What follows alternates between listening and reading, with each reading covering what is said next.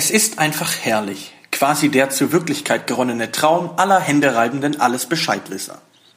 Eine 20 Jahre alte, jetzt mal bitte sämtliche Suffisanzalarmglocken bimmeln lassen, Modestudentin hat die erste Frage bei Günther Jauchs Sendung Wer wird Millionär nicht beantworten können. Geht's noch? Diese allererste Frage ist doch eigentlich gar keine Frage. Sie ist das hirnmassierte Hors d'oeuvre, der muntere Warm-up für die kommenden, die Gesamtheit des deutschen Bildungsschatzes abgreifenden Aufgabenstellungen. Was genau war passiert? Die Kandidatin Tanja Fuß stand vor der Schwierigkeit, von den üblichen Kaspereien aus dem Jauchschen Sprachlabor eine auszuwählen zu müssen, die sich mit den Erfahrungen der Lebenswirklichkeit deckt. Haben die meisten A. Dobermänner, B. Cocker Spaniels, C. Schäferhunde oder D. Riesenschnauzer? Menschen, die nicht vor Günter Jauch, sondern vor dem Fernseher sitzen, kichern siegessicher in die hohle Hand. Natürlich haben die meisten Schäfer Hunde. Tanja Fuß Erfahrung nach haben die meisten Riesenschnauzer. Sie tippte auf D und saß damit blamable 0 Euro. Die erste Kandidatin, die nach der ersten Frage nach Hause ging. Tanja Fuß machte sich gar nicht so viel aus dem Malheur. Sie gab sich als lustige, eher uneitle junge Frau, die es nett fand, mal bei Günter Jauch zu sein.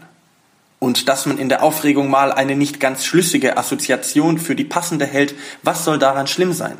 Nichts natürlich. Aber die Masterminds von Twitter, von denen jeder einzelne für eine Yale-Professur in Frage kommt, klapperten sich auf ihren Apple Macs die Finger wund, weil sie kaum noch hinterherkamen, ihre mit fies grinsenden Smileys bevölkerten LOL-Messages abzusetzen.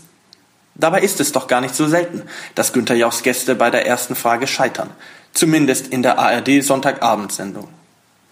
Wie auch immer. Über Tanja Fuß ergoss sich die Häme der Dr. Faustus Deutschen.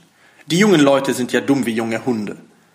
Aber jetzt kommt das geistreiche Knallbonbon schlechthin, ausgewickelt und genüsslich auf die Zunge gelegt vom Handelsblatt-Herausgeber Gabor Steingart.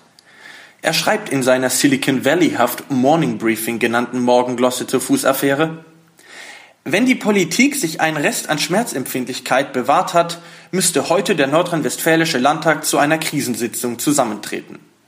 Oder anders gesagt, wenn Bildung, Lebensreife und intellektuelles Format einen Mann zu derartig champagnerhaft espritgeladenen Sätzen ertüchtigen, dann weiß man selber am Ende nicht sicher, ob Tanja Fuß vielleicht doch recht hatte mit ihrer Vermutung, dass die meisten Riesen Schnauzer sind.